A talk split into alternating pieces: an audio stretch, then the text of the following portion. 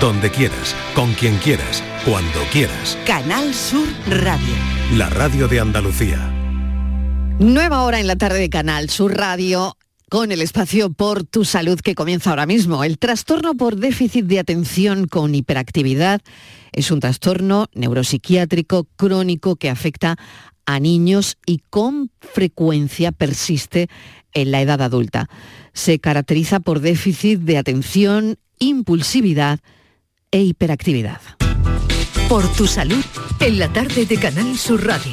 Hoy hablaremos de ello, pero antes la OCU exige la retirada de una colonia para niños por contener una sustancia cancerígena. Patricia Torres, bienvenida. Hola Marilo, buenas tardes. La alerta destaca la presencia no autorizada de propianoldeide, conocido como lilial en los ingredientes de la colonia infantil Star Nature Fresas con nata. Se trata de una sustancia que desde el 1 de marzo del año 2022 no puede estar en ningún cosmético que se venda en la Unión Europea. Lilial es un alérgeno que se considera cancerígeno, mutagénico o tóxico para la reproducción. Pero queremos conocer un poco más de Lilial. ¿Qué es? Es el nombre comercial de una de las 26 fragancias que se han identificado como alérgenos.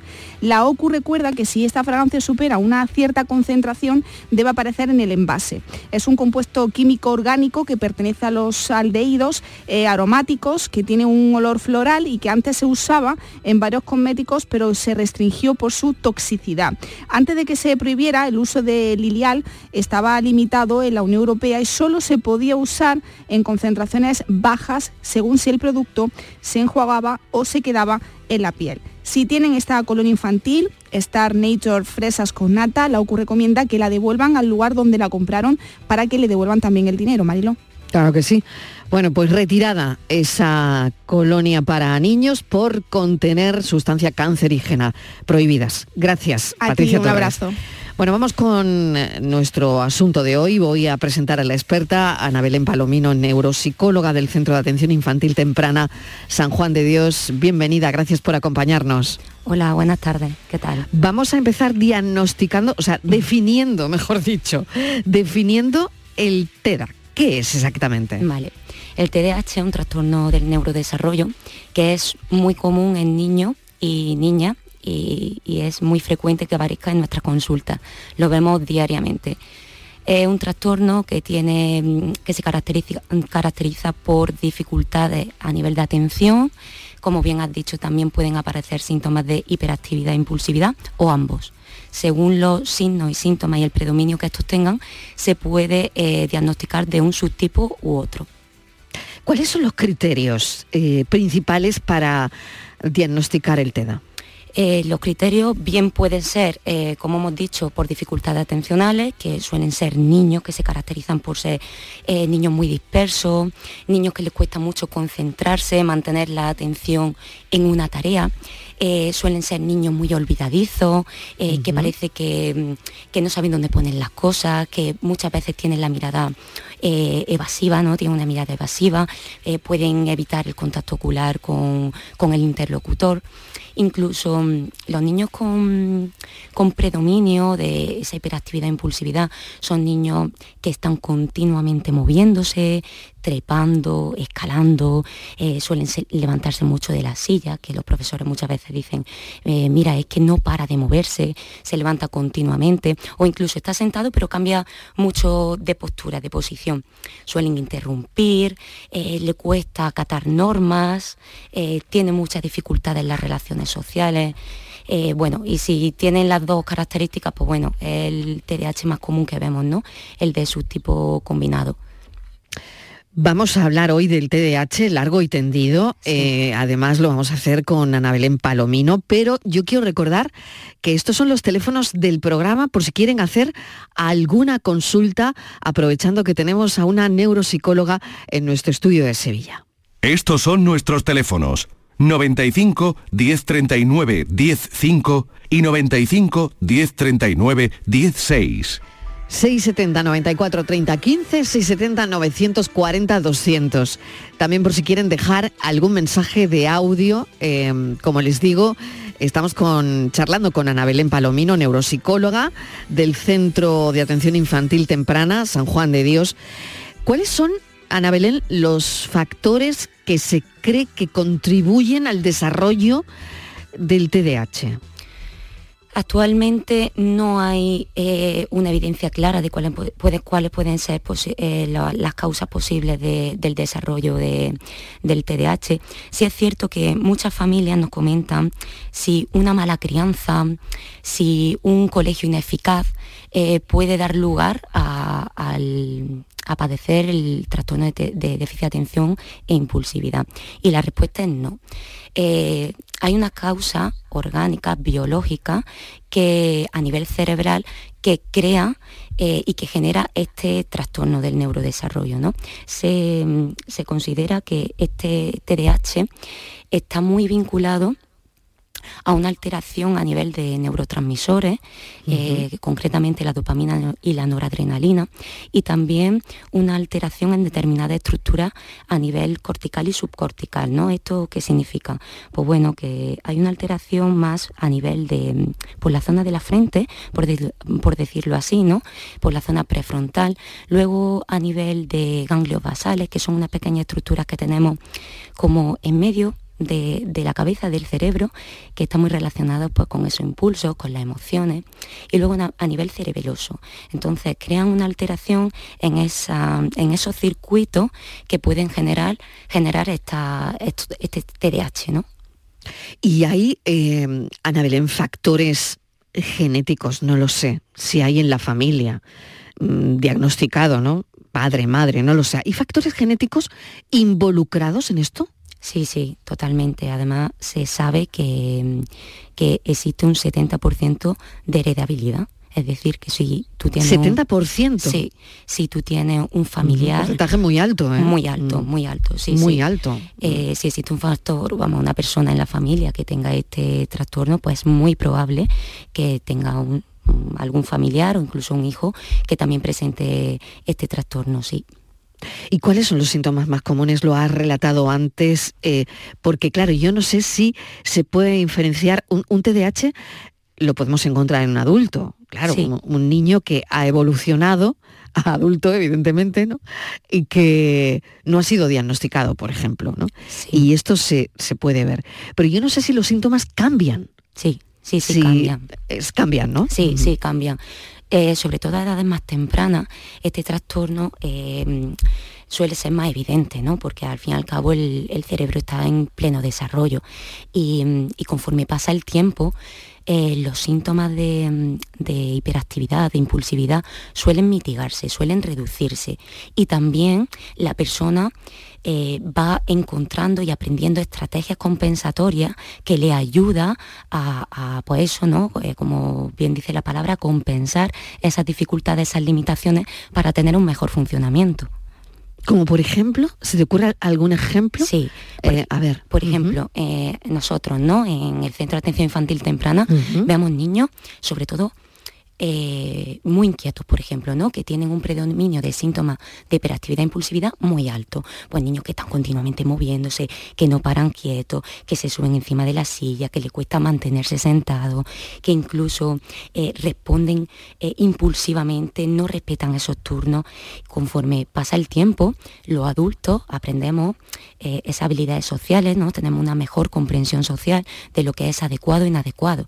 Entonces, los adultos no se suben a una mesa o saben que deben estar sentados y aunque le cueste mantenerse sentado en la silla, pues permanecen, pero quizá están moviendo mucho la pierna o tocándose continuamente el pelo o dando golpecitos en la mesa con las manos, pero han eh, podido aprender esas estrategias compensatorias que le ayudan pues, a que no sea tan evidente. Curioso, curioso todo esto, ¿no? ¿Y se presenta a distintos tipos y a distintas edades? Porque esto me parece interesante también. Em, no lo sé si esto, mm, bueno, se ve en un niño de cuatro años, se empieza a ver, eh, eh, luego eh, con seis mm, evoluciona de otra manera. Em, quiero saber cuál es la relación ¿no? de cómo se presenta y, y la relación con la edad. Sí, pues depende de la gravedad depende de la gravedad, porque hay niños que afortunadamente no llegan al centro de atención infantil temprana incluso con dos añitos. Entonces ya son evidentes los síntomas y podemos intervenir de forma temprana, tanto con el niño como con la familia y como con el entorno, para abordar esa sintomatología. ¿Qué pasa? Que hay ocasiones en las que los síntomas son un poquito más leves o se ha tachado al niño incluso de maleducado y se ha pasado por alto eh, que pueda padecer este quizás este trastorno, ¿no? Entonces, eh, puede haber niños incluso con 10 años que no han sido previamente diagnosticados de forma adecuada y que lleguen cuando ya la, gravedad de los síntomas pues son muy evidentes. Entonces, todo depende, mm, bajo mi percepción, de la gravedad es cierto que nosotros vemos muchísimos niños con, este tipo de, síntomas, ¿no? Y afortunadamente, como he dicho, podemos abordarlo. Pero que no se nos olvide y hay que darle valor a que hay muchos niños que no están diagnosticados y que eh, no son por es por una mala educación, no es porque el colegio no haga su función como tal, sino porque de base existe un trastorno que debe ser eh, atendido. Claro, Ana Belén, es muy importante que esto se detecte también en clase, en los colegios, y bueno, para eso están las tutorías también. Hay que diferenciar cuándo es un mal comportamiento y cuándo, eh, lo decías hace un momento, no lo es. Sí, sí. Además, cada vez em, las maestras están mucho más formadas en este tipo de, de patologías, ¿no? Y Em, por lo menos nosotros, nuestra coordinación que tenemos con los centros escolares, eh, ellos detectan, mira, eh, Ana Belén, detecto que este niño no para quieto, me preocupa porque suele tener muchos problemas con los compañeros, o le cuesta mucho terminar las tareas, o, o está muy irritable, le cuesta mucho regularse emocionalmente. Entonces vamos detectando por dónde pueden ir esos, esos síntomas, por dónde pueden ir esas limitaciones y, podemos de forma coordinada eh, intervenir ¿no? con el niño, porque que no se nos olvide que el niño pasa muchísimo tiempo en el colegio. Y es de vital importancia que, las tutoras estén pendientes y que no lo hagan saber o incluso que se lo hagan saber a la familia si el niño no está atendido en, ningún centro, ¿no? De forma especializada. Que se lo haga saber a los familiares por si los familiares tienen que comentarlo a la pediatra y puedan así derivar al niño a, por ejemplo, a un centro de atención infantil temprana, un CAIT. Ana Belén, y esto ha ido cambiando, es decir, la forma en la que se aborda ahora mismo en, diferentes grupos de edad, supongo que ha ido cambiando, evolucionando con el tiempo, ¿no? De hecho, lo estás comentando, ¿no? Eh, la importancia de la atención temprana en, este tipo, en el TDAH, ¿no? Sí, sí ha ido cambiando. Mira, anteriormente el TDAH era como un trastorno muy polémico, porque como he comentado antes, se tachaba de niño maleducado, simplemente que era un niño nervioso. Pues es un niño nervioso, un niño súper inquieto y, ya está, y puede tener dificultades de aprendizaje o, puede tener otro, otro tipo de, trastornos asociados que antes no se le daba la importancia que a día de hoy tiene. Afortunadamente, gracias a, la evidencia científica, a, los estudios, ¿no? Eh, vamos perfilando eh, el trastorno y vamos pudiendo, pudiendo eh, detectar de forma más temprana cuáles pueden ser los síntomas que pueden aparecer en niños más pequeñitos y no esperar a niños más mayores. Entonces, esto, este trastorno sí ha tenido una evolución muy significativa a lo largo del tiempo. ¿Y cuáles son las opciones de tratamiento más comunes? Yo me gustaría ir desde, bueno, las opciones de tratamiento más simple hasta una opción de, de tratamiento pues, pues ya más complicada. ¿no? Sí, la primera línea de intervención siempre es la, terapia psicológica, psicológica o logopédica, dependiendo de, de, las dificultades del niño, ¿no? pero normalmente se suele intervenir de manera cognitivo-conductual directamente en el niño para trabajar pues, esos signos. ¿no? Pues, por ejemplo, si aparece un niño que tenga un déficit de atención, pues hay que intervenir directamente sobre esa atención. Si viene acompañado de una impulsividad e hiperactividad, directamente también eh, intervenimos sobre eh, e-, esos signos. ¿Qué pasa cuando un niño con la terapia psicológica o logopédica, porque puede tener un cierto desfase en, la adquisición del lenguaje, no es suficiente. Hay que eh, optar por el tratamiento farmacológico. El tratamiento farmacológico solamente se da en caso de, cierta gravedad y normalmente suele pautarse para niños mayores de 6 años. No se suele eh, pautar para niños de edades más tempranas a los 6 años. Em, hay muchísimos tipos de medicación.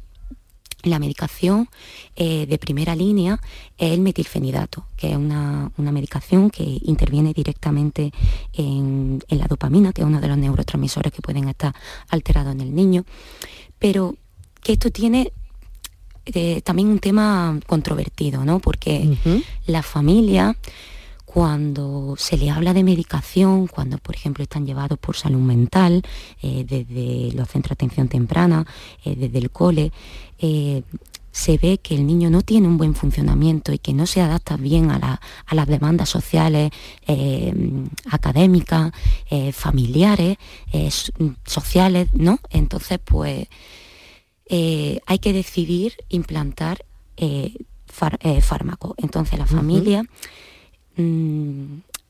pues eh, le genera un impacto, ¿no? Porque es un impacto. sí, porque es un impacto de entrada, es un impacto enorme, ¿no? Es decir, tengo que medicar a mi hijo con siete años. Efectivamente. Es un impacto, es un impacto enorme en las familias, ¿no? Mm, muy grande y como Muy un niño tan pequeñito mm. tiene que estar tomando medicación toda su vida y toca, ¿Cada cuánto tiempo es?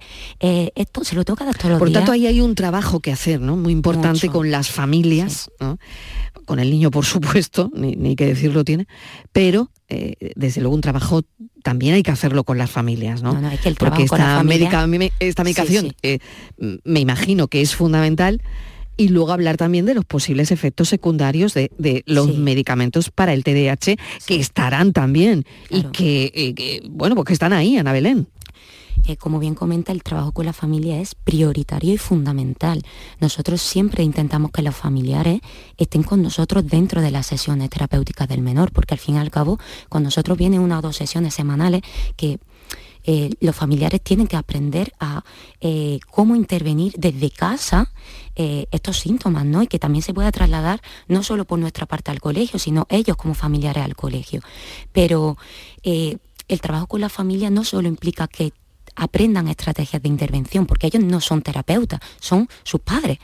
Pero, pero también es un trabajo más a nivel, pues, eso, ¿no? Terapéutico para ellos, ese desahogo emocional, el entendimiento sobre el propio trastorno, lo que puede implicar, qué trastorno puede tener más allá del propio TDAH, porque es un trastorno muy comórbido. ¿Eso qué significa? Que es un trastorno que puede eh, venir de la mano de otros de otro trastorno, perdón.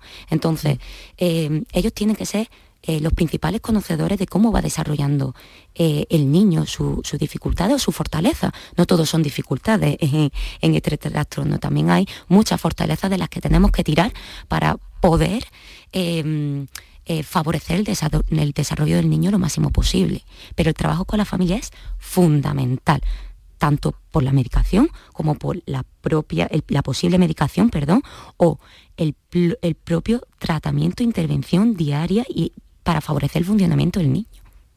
Estamos hablando con Ana Belén Palomino, neuropsicóloga del Centro de Atención Infantil Temprana, San Juan de Dios de Sevilla. Estamos hablando del TDAH. Si tienen alguna consulta que hacer, pues aquí tienen los teléfonos. Hacemos una pequeña pausa y enseguida continuamos. Recuerdo también los teléfonos por si quieren grabar un mensaje de audio, 670 94 30 15, 670 940 200. Estos son nuestros teléfonos 95 1039 105 y 95 1039 16. Capicúa, empresa andaluza que elabora el aceite preferido por el profesional. Ahora también disponible en tu supermercado. Capicúa apuesta por la sostenibilidad y por ello lanza las primeras monodosis biodegradables. Pídelas en tu comercio habitual y también en los establecimientos de hostelería. Ayudemos todos al medio ambiente. Capicúa, el aceite para tu cocina. Atención amantes del arte. Ante la gran demanda de visitantes, la exposición inmersiva Van Gogh Grandes Éxitos amplía su estancia en Sevilla. Disfruta esta experiencia única hasta el 14 de abril en el Pabellón de la Navegación. Compra tu entrada en van-gogh.es. ¿No conoces todavía Canal Sur Podcast? Descubre nuestra nueva plataforma digital de contenidos especializados. Exclusivos, de producción propia. Como Crónica Negra, un recorrido por los asuntos judiciales que más interesan a la sociedad y los sucesos y acontecimientos más oscuros de nuestra historia. Con Javier Ronda. Canal Sur Podcast.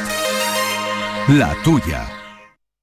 El resumen de la actualidad del día, con toda la información y la última hora del deporte, el análisis de la economía que tanto te afecta, las entrevistas que te aclaran lo que pasa. Todo lo que necesitas saber para estar informado lo tienes en el Mirador de Andalucía, de lunes a viernes, desde las 7 de la tarde con Natalia Barnés. Contigo somos más Canal Sur Radio. Contigo somos más Andalucía. Estos son nuestros teléfonos 95 1039 105 y 95 1039 16. Esos son los teléfonos y para los mensajes de audio 670 94 30 15, 670 940 200. Estamos charlando con Ana Belén Palomino, neuropsicóloga del Centro de Atención Infantil Temprana San Juan de Dios. Estamos hablando del TDAH. Y me pregunto si hay investigaciones recientes, si hay avances para vosotros, los expertos, en el conocimiento del TDAH. Eh, sí hay, sí hay muchísima investigación. Eh, actualmente se está estudiando muchísimo eh, los síntomas de TDAH relacionados con el uso de tecnología. Es un tema muy interesante y del que, si te parece, podemos hablar porque, claro, porque esto tiene, tiene mucho contenido. Em, nosotros vivimos actualmente en un mundo tecnológico y eso es evidente.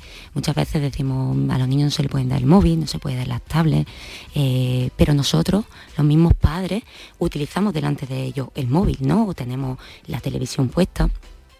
¿Qué pasa? Que em, hay mucha, mucha evidencia de que actualmente eh, factores psicosociales o contextuales, como puede ser el uso de tecnología, puede influir mucho y modular mucho los síntomas de este trastorno. Eh, ¿Por qué? ¿Por qué nosotros como especialistas no recomendamos, por ejemplo, en niños con TDAH el uso de tecnología, el uso de, móviles o de tablets? Eh, el cerebro en edades más tempranas eh, seguía por luz, sonido y movimiento. Mm, vamos a resumirlo así. Y las tecnologías que son justamente eso, ¿verdad? Son luz, sonido y movimiento. Em, ¿Qué hace una tablet? ¿Qué hace un vídeo en un móvil? Eh, lo que hace es aliviar y distraer. No hace otra cosa que eso. Eh, lo que estamos generando con eso es que el menor atienda y focalice sobre una imagen, sobre una información que actualmente o que en ese momento puede no ser relevante. Y si analizamos cómo los niños suelen utilizar las tecnologías, las pantallas, suelen ser para cambiar continuamente de vídeo o mover continuamente el dedo porque ellos tienen el control de poder ejecutar ¿no? y de poder decidir qué hacer y qué ver. Pero raramente en niños tan pequeños vemos que sostengan esa atención sobre un vídeo, sobre lo que se está comentando, sobre eh, el contenido del vídeo, ¿no? Entonces, ¿qué generamos con esto? Generamos niños con muy poca tolerancia a la frustración, niños muy irritables, que cuando tienen que mantener la atención sobre una tarea, por ejemplo, en el cole, eh, tienen que mantener esa atención, mm, no son capaces de, de conseguirlo, porque han estado o están súper habituados a que todo cambia de forma inmediata. Inmediata. Y cuando me aburro, cambio a un estímulo más novedoso. Y eso en la vida, en la vida real no ocurre. Claro que no. Claro que no. Entonces nos vemos con niños muy irritables. Totalmente, no, en la vida real no son percepciones, ¿no? Al final, pero no lo que estás contando, ¿no? ¿Me vas a permitir que te pase un mensaje de audio que nos ha llegado un oyente? A ver qué nos dice. Vale. Hola, buenas tardes, soy Jaime de Málaga. Eh, pues resulta que a mí me diagnosticaron TDA en una consulta psicológica cuando se estaban separando mis padres. Y la verdad que la psicóloga no me dijo mucho más, me dijo esto ya te, aguanta, básicamente, me dio un folleto y poco más. Ahora tengo dos niños y uno de ellos, el mayor, tiene seis años y las conductas que tiene me recuerdan a mí de pequeño, pero más fuerte. Y de hecho coincide mucho con lo que contáis. Y mi consulta sería, ¿qué pasos tendría que dar para averiguar si mi hijo también tiene TDA? Muchas gracias. Muchísimas gracias, Jaime. Muy interesante esta consulta, Ana Belén, porque, mm, bueno, eh, él se lo dijo la psicóloga, hombre, lo que le dijo podía haberlo ayudado un poco más, ¿no? Sí, sí, podría. Pero bueno, pues esto fue lo que fue, ¿no? Pero ahora él lo ha detectado en, lo ha detectado en su hijo, ¿no? A ver qué, pasos puede seguir. Mira, esto es súper frecuente, lo que hablábamos antes, que antes este, este trastorno no estaba tan delimitado y no, no era tan conocido como ahora. Entonces muchas veces hasta los propios profesionales no sabían cómo intervenir, por decirlo así. ¿vale? Eh, entonces, pues ahora, mm, afortunadamente, conocemos más, más de, esta sintomatología. Eh, con respecto a la pregunta de... Lo que debe hacer. Del oyente, sí. ¿Qué debe hacer? Su niño creo que ha dicho que tenía seis años, ¿verdad? Vale. Seis años. Eh, ahora mismo eh, ya está fuera de, la edad para ser intervenido en los centros de atención infantil temprana. Entonces, sería recomendable que buscase un psicólogo infantil, ¿vale? De, forma privada, que buscase un psicólogo infantil para que le pueda informar si los trastornos, o sea, los síntomas que, que presenta el niño pueden encuadrar dentro del cuadro de TDAH.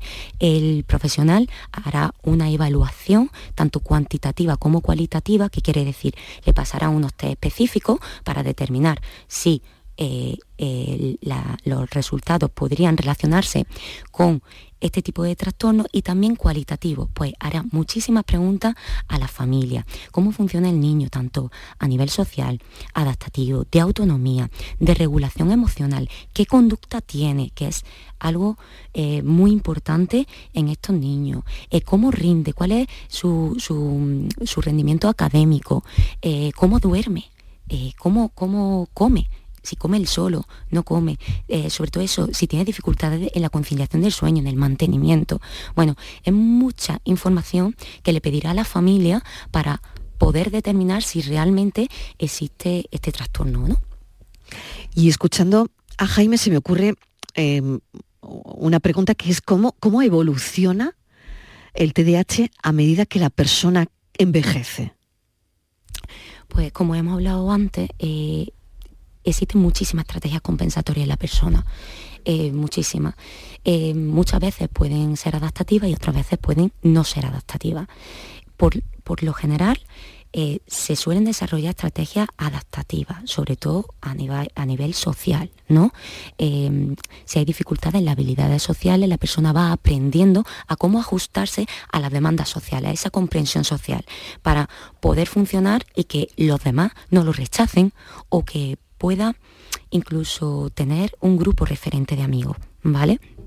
Pero eh, dependiendo de, las características que presente cada persona, eh, evolucionará de una manera u otra. Los niños con TDA, que sería de predominio atencional, em, suele, si, si, el trastorno ha intervenido de forma temprana, eh, suele evolucionar bien, por lo general, siempre que esa intervención sea temprana. Si nosotros detectamos este trastorno más tarde, puede que, como hemos dicho, esas estrategias compensatorias no sean eficaces. Entonces la persona tiene que desaprender, por decirlo así, de forma más coloquial, desaprender para poder aprender nuevas estrategias. Y luego quería preguntarte también si hay una relación conforme, y no lo sé si de niños, porque estamos viendo a niños con ansiedad, ¿no? Sí. Y creo que cada vez es más frecuente ver niños con ansiedad. Sí. Pero bueno, quiero preguntarte cuál es la relación o si existe esa relación entre un TEDA, el estrés y la ansiedad. Sí, sí existe. Existe. Sí, sí, como hemos dicho, este trastorno es muy comórbido y presenta otro tipo de trastornos asociados. Una de las principales mm, dificultades de estos niños pueden ser, por ejemplo, los trastornos de aprendizaje, pero también eh, hay evidencia de que son niños que pueden presentar un trastorno obsesivo compulsivo, que se encuadra, se encuadra dentro, dentro de un trastorno ansioso, niños que pueden llegar a tener depresión. Nosotros tenemos que tener en cuenta que estos niños, cuando van creciendo, si su estrategia compensatoria, su aprendizaje no han sido adecuados, eh, pueden ir detectando que tienen dificultades o que las personas le rechazan o que no llega académicamente a los resultados que sus padres esperan o quieren estudiar una carrera y no pueden porque no llegan a la nota. Entonces, eso genera frustración y genera sufrimiento. Entonces está muy vinculado y por eso es un trastorno que no podemos pasar desapercibido, que tenemos que atenderlo, porque es porque engloba muchísimos aspectos y muchísimas dificultades y tenemos que intervenir eh, desde el momento que nosotros detectamos que hay dificultades, tenemos que consultarlo con un especialista, porque es de vital importancia para estos niños. Yo me gustaría que dieras, mm, Ana Belén, algunos consejos prácticos para padres, madres, eh, abuelos, abuelas que tienen a sus hijos, nietos mm, con, con, TDAH, porque al final esto es un, esto es un todo. Es verdad que, que nos toca a los padres, pero bueno, pues que mm, ahí están los abuelos también y que de alguna manera pues ayudan ¿no? Eh, en todo esto. ¿no? Entonces yo, yo, te pediría consejos prácticos, ¿no? Vale un par de ellos y sobre todo también para, para la detección temprana de esto, ¿no? Y también pedirte el, cómo fomentar la autoestima de estos niños, porque al final, y, por lo que estabas explicando, mm, pueden aparecer problemas de ansiedad, problemas de, autoestima. Sí. Pues mira, las recomendaciones que podemos dar a la familia es, lo primero, que ellos también se apoyen en, alguien, en, en amigos, en conocidos. No tienen que ser profesionales, pero que se apoyen, porque es un trastorno que genera mucho impacto en la familia y muchas veces nos olvidamos de ello. Y esto es fundamental, que lo hablen con quien quieran, pero que también se desahoguen, ¿vale? Eso me gustaría em, eh, comentarlo porque para mí eh, es fundamental, para que ellos intenten eh, estar lo mejor posible para poder dar la atención la mejor atención posible a su hijo, ¿vale? Eh, por otro lado, con respecto al niño, a la familia le genera muchísimo agobio eh, el tema académico. Cuando le mandan actividades, tareas para casa y que los niños no sean capaces de resolverlas. Eh, siempre recomendamos que dosifiquen a lo largo de la tarde este estas tareas. Si tienen cinco fichas, por ejemplo, que vayan alternando una ficha con un juego eh, de uno o dos minutos que le motiva al niño. Pues venga, vamos a lanzar coches, vamos a hacer carreras de coches cuando terminemos esta, esta, tarea. Venga, después de esta tarea vamos a realizar otra ficha y así sucesivamente. Y también que igual que los adultos tenemos una agenda en la que nos vamos anotando, pues mira, hoy eh, tengo que ver a este niño, luego tengo que ir a comprar, luego tengo que hacer tal mandado y luego tengo que llevar al niño al inglés. Igual que nosotros tenemos nuestra agenda que podemos anotarlo o no, o tenemos la capacidad de poder organizarlo en nuestra mente, nuestros niños también tienen eh, la necesidad de saber qué va a ocurrir durante el día con ellos. Y nos olvidamos de estructurarle las tardes o las mañanas a nuestros niños. Siempre recomendamos que como puede que sean pequeñitos y que todavía no sepan leer, que le estructuremos con imágenes, pues le hagamos pequeños dibujos, ¿no? Pues primero, vamos a ir, eh, vamos a leer un cuento, después vamos a merendar, después vamos a ir al parque y después vamos a hacer, eh, vamos a ducharnos y después cenamos y a la cama. Nosotros ya estamos estructurando la tarde y el niño detecta qué es lo que esperamos de él.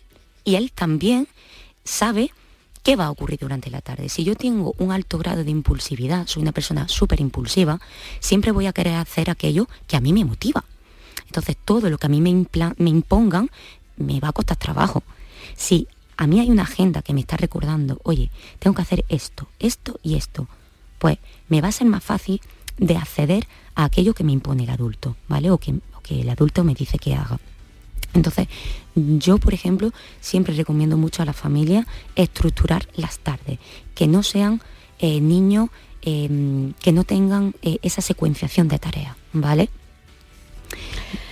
Luego, pues, si quieres, puedo dar otra. ¿Alguna más? Vale. Sí. Eh, niños muy movidos, ¿no? Niños muy movidos que, que generan mucho estrés en la familia. Eh, siempre tenemos que buscar alternativas, alternativas para estos niños. Si un niño salta en el sofá, no podemos estar todo el día diciéndole, no saltes, no saltes, no saltes. Nosotros tenemos que dar una alternativa a esa conducta. Si el niño está saltando sobre el sofá, oye, no podemos saltar en el sofá. Recuerda que el sofá es para sentarse, pero si quieres podemos sentarnos tú y yo a jugar a este juego. O si tú estás un poquito más nervioso, puedes sentarte en esta pelota y botar sobre ella. Siempre dándole una estrategia alternativa, porque muchas veces por ellos mismos no son capaces de desarrollar esa alternativa y de generarnos soluciones a esa problemática y siempre entienden a perseverar y reiterarse sobre la conducta que se le está negando, porque es la única vía que conocen. Por eso los padres tenemos que estar ahí dándole estrategias eh, alternativas para ello. Ana Belén Palomino, neuropsicóloga del Centro de Atención Infantil Temprana, San Juan de Dios, te agradezco enormemente eh, pues todos los consejos y espero que mm, sirva todo esto que acabamos de comentar porque son niños que necesitan muchísimo apoyo, las familias también, la detección precoz temprana, eh, al final afecta a, la vida diaria, termina afectando al largo plazo también y bueno, pues el papel de la escuela, de la familia, del colegio es fundamental. Muchísimas gracias, Ana Belén, y un saludo enorme. Marilo, muchas gracias. Gracias. Gracias. 7 menos 20. La tarde de Canal Sur Radio con Mariló Maldonado. También en nuestra app y en canalsur.es. ¿Conoces la web ventanafamilias.es? Es una ventana abierta a la familia del Sistema Sanitario Público de Andalucía para apoyar a madres y padres en la crianza de sus hijos e hijas. En ella encontrarás guías, vídeos y herramientas elaboradas por especialistas sobre salud, desarrollo evolutivo y bienestar de niños niñas y adolescentes. Ventanafamilia.es te ayudará a mejorar tu calidad de vida y la de tu familia compartiendo los cuidados en salud de manera responsable. Familias corresponsables. Cuidados compartidos. Campaña promovida conjuntamente por la Consejería de Salud y Consumo y la Consejería de Inclusión Social, Juventud, Familias e Igualdad de la Junta de Andalucía enmarcada en el Plan Corresponsables impulsado por el Ministerio de Igualdad del Gobierno de España. Cada mañana, desde bien temprano, estoy aquí ante el micrófono para contarles la realidad de Andalucía, cómo se despierta, cómo vive, con toda la actualidad, para que estén informados, el entretenimiento que ya saben que nos gusta, nuestra mirada sobre lo que sucede. Radio en estado puro. Radio viva para gente como tú. La mañana de Andalucía con Jesús Vigorra. Les espero de lunes a viernes a las 6 de la mañana. No falta. Contigo somos más Canal Sur Radio. Contigo somos más Andalucía. La tarde de Canal Sur Radio con Mariló Maldonado. Nos hacemos a esta hora una pregunta que mm, vamos a tratar que una experta nos conteste. ¿Por qué se producen ataques de sueño durante el día? No sé si han tenido alguna vez un ataque de sueño durante el día. Tienen a menudo, si les pasa, vamos a preguntar por qué se producen estos ataques de sueño durante el día y si hay enfermedades que producen mucho sueño. Vamos a hablar con la doctora Nuria Roures, psicóloga. Eh, ella es experta en medicina del sueño, es miembro de la Sociedad Española del Sueño y autora del libro Por fin duermo. Nuria, bienvenida, gracias por acompañarnos. Hola Marilo, buenas tardes, un placer. Bueno, cuéntanos por qué se producen ataques de sueño durante el día y si hay enfermedades pues que producen sueño. Claro, fíjate que es una pregunta que tiene una respuesta súper fácil, Marilo, porque eh, nosotros los seres humanos somos animales diurnos, que quiere decir que nosotros fabricamos el sueño durante el día para dormir por la noche. Entonces, cuando nos tiene que venir el sueño es durante la noche. Por lo tanto, si nosotros tenemos sueño durante el día, es por dos cosas o porque no hemos dormido suficiente, ¿eh? vamos cortos de sueño, hemos dormido pocas horas, o la segunda, porque no hemos dormido bien, es decir, no hemos descansado lo suficiente. Las horas que hemos dormido no son reparadoras. ¿Qué cosas pueden causar eso? ¿no? Entonces, sí que hay algunas enfermedades ¿eh? que afectan a ese no dormir suficiente o no dormir bien, como podría ser el insomnio, ¿eh? cuando nosotros sufrimos insomnio, que es esa dificultad para dormirnos o para mantener el sueño, es decir, que nos vamos despertando mucho durante la noche, lo que puede generar es que después al día siguiente pues nos vengan esos ataques de sueño. ¿Cuándo nos van a venir? Pues en situaciones en las que estemos un poco pues, más aburridos, ¿no? cuando no tengamos actividad. Por ejemplo, a mí en consulta vienen porque tienen insomnio y a veces me quedan dormidos en la sala de espera. ¿no? Y ostras, qué curioso, por la noche no me puedo dormir y aquí así. ¿Por qué? Pues porque aquí no se espera, está relajado. Em, también, ¿en, ¿en qué otras patologías nos puede pasar eso? Pues personas que duermen horas, pero ese sueño no es de calidad.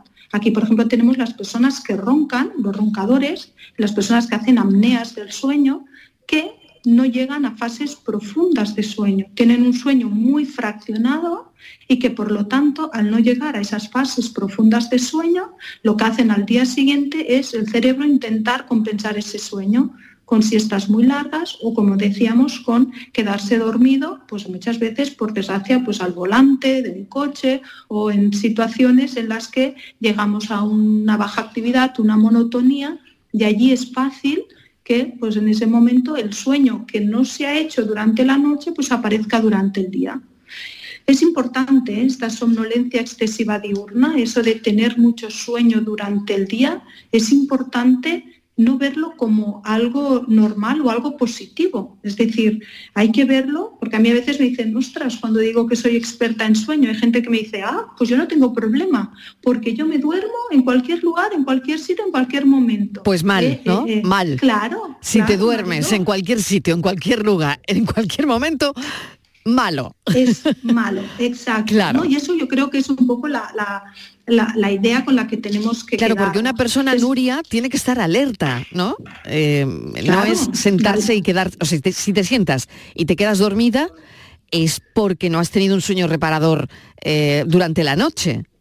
Exacto, porque te puedes aburrir y puedes pensar en otras cosas o en las musarañas. Un niño, por ejemplo, cuando duerme bien se aburre, ¿qué hace? No se está quieto, pero no se duerme. ¿sí? Entonces, ¿el qué puede generar esa somnolencia durante el día? Pues el tener sueño, el tener esa deuda de sueño.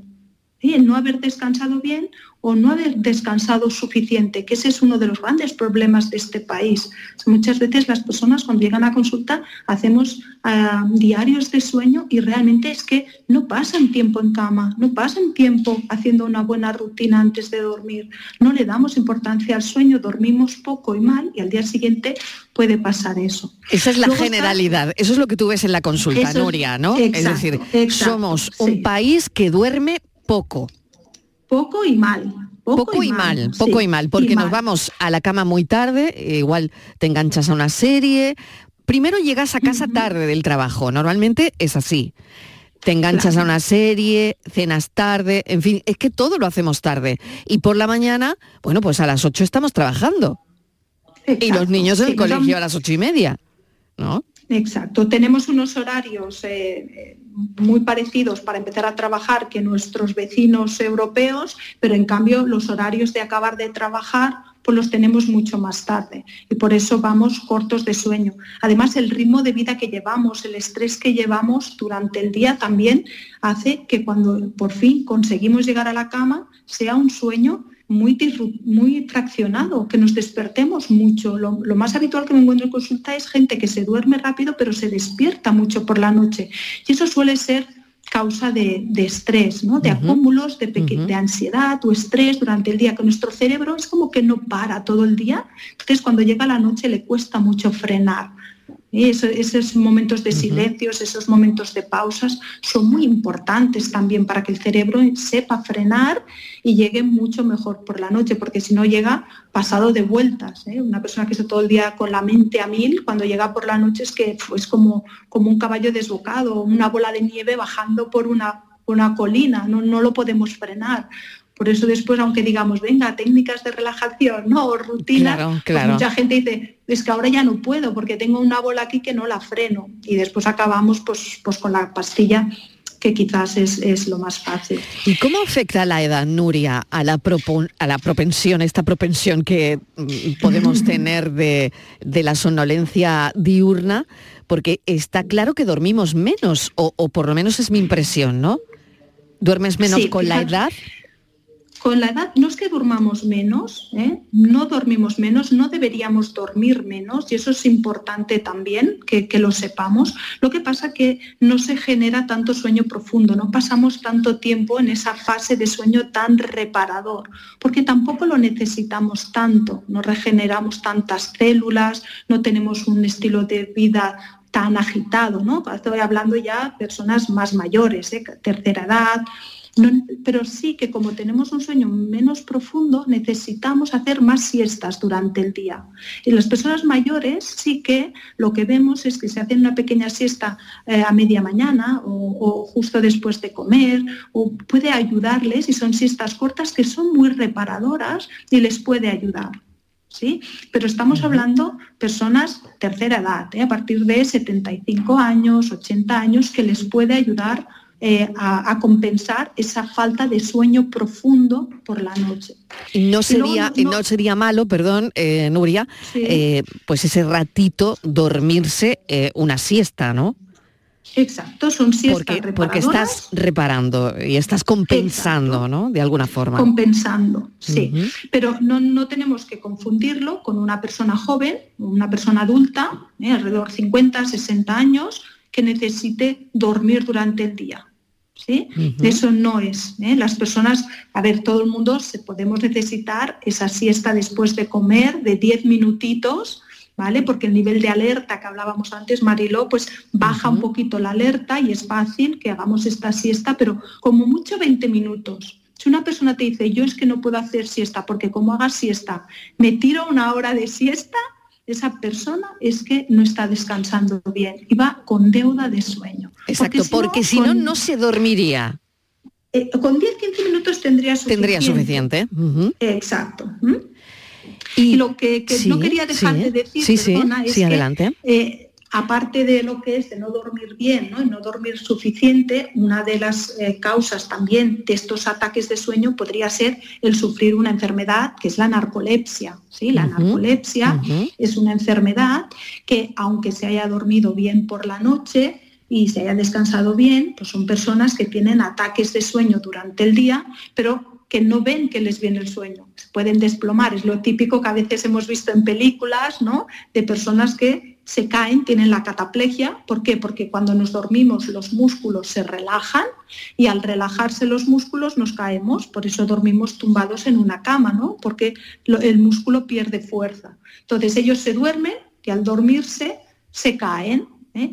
¿Cómo puede ser? Eh, pues a lo mejor, pues a veces por, por, emociones fuertes, pues algo que les ha emocionado, una risa, ¿eh? se están riendo y se duermen. Entonces, personas que dicen, no, no, es que yo duermo bien, duermo suficiente, pues bueno, a lo mejor puede ser ¿eh? que sea narcolepsia, suele ser hereditario, por lo que si hay ya personas en la familia que le suele venir estos ataques, pues podemos pensar que eh, puede tener eh, esta enfermedad, que por lo tanto podría ir a un especialista de sueño para que le hagan ese diagnóstico si realmente esta persona está sufriendo de narcolepsia. ¿Qué tratamiento tiene la narcolepsia, Noria?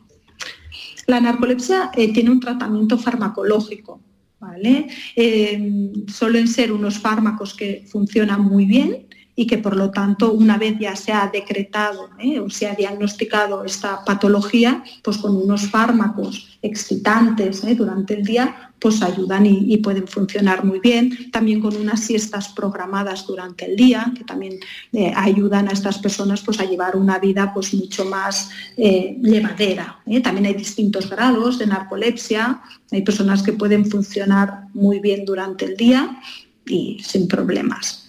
¿Tiene que ver con la apnea del sueño? No, la apnea del sueño... Son cosas diferentes. Son cosas diferentes. Sí, la apnea del sueño es cuando eh, la persona que empieza roncando, roncando, llega un momento que el cuello, la vía respiratoria, se cierra, se colapsa, ¿no? Es una obstrucción de la vía respiratoria y por lo tanto la persona se ahoga mientras duerme. ¿Sí? Si escuchamos a una persona roncadora, hay roncadores que tienen un ronquido continuado y hay personas que tienen un ronquido que de vez en cuando va parando, ¿sí? Es como que se ahogan, pero es que realmente se están ahogando.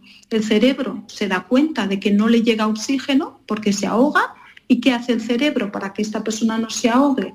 Pues lo despierta, ¿sí? genera un micro despertar que pasa de una fase de sueño profundo a una muy superficial. ¿Qué gana con eso? Pues vuelve a coger la fuerza en los músculos que decíamos antes, la vía aérea se abre y puede respirar con normalidad. Claro, estas paradas respiratorias, las vamos haciendo durante la noche, estas apneas se van sucediendo a lo largo de la noche, pues es una persona que duerme, pero no llega a un sueño profundo porque cuando está a punto de hacer un sueño profundo, hace una apnea, vuelve a subir a un sueño superficial y cuando se intenta volver a dormir, vuelve a hacer una apnea y lo vuelven a despertar, son personas que se pasan la noche o pueden pasarse la noche, si es grave, en un sueño superficial.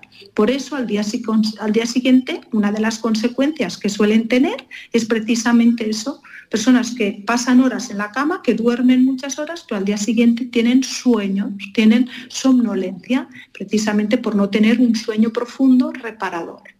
Por lo tanto, estas son señales de alerta que indican que esta somnolencia de la que estamos hablando diaria puede ser un síntoma de un problema como la narcolepsia o como la apnea del sueño. Exacto, exacto. Es decir, si nosotros tenemos sueño durante el día, eso es porque hay alguna alteración en nuestro sueño y que por lo tanto eh, hay que intentar eh, buscar un experto que nos, nos esté diciendo qué es lo que ocurre, porque la somnolencia eh, suele ser uno de los síntomas más graves, que no le damos mucha importancia, pero realmente cuando nosotros estamos con somnolencia estamos con un nivel de alerta más bajo y además nuestros reflejos también se ven afectados, nos volvemos más torpes, nos volvemos más lentos, tardamos en reaccionar y eso nos puede llevar accidentes de tráfico, es brutal en Estados Unidos, que lo miden todo. Allí ya tienen medido que cada hora en Estados Unidos eh, se muere una persona en accidente de tráfico a causa de la somnolencia. Cada hora muere alguien por eso. Y después que nos volvemos torpes, nos volvemos lentos y que por lo tanto nuestro trabajo diario pues podemos tener muchos accidentes, accidentes laborales, accidentes domésticos graves también para nuestra salud a causa también de, esa somnolencia, esa fatiga, esa baja eh, alerta que no es normal ¿no? y que por lo tanto tiene estas consecuencias tan negativas durante bueno, nuestra salud. ¿no? Pues ha quedado contestada la pregunta, hay que vigilar todo esto. ¿Qué enfermedades producen mucho sueño de día? Pues Nuria Roure nos ha contado por qué, ¿no? Y por qué se producen esos ataques de sueño durante el día, que no son para nada normal. Así que muchísimas gracias, Nuria Roure, psicóloga, doctora en medicina del sueño, miembro de la Sociedad Española del Sueño, autora del libro Por fin duermo. Muchísimas gracias, un saludo. Gracias, Marilo, un abrazo, adiós. Pues nada, desearles que acabe bien la tarde. Gracias por estar ahí, que mañana volvemos a las 4, que descansen cuando sea la hora de descansar y de, dormir y de irse a la cama. Y que mm, recuerden que mañana a las 4 volvemos a contarles la vida. Un beso enorme, adiós.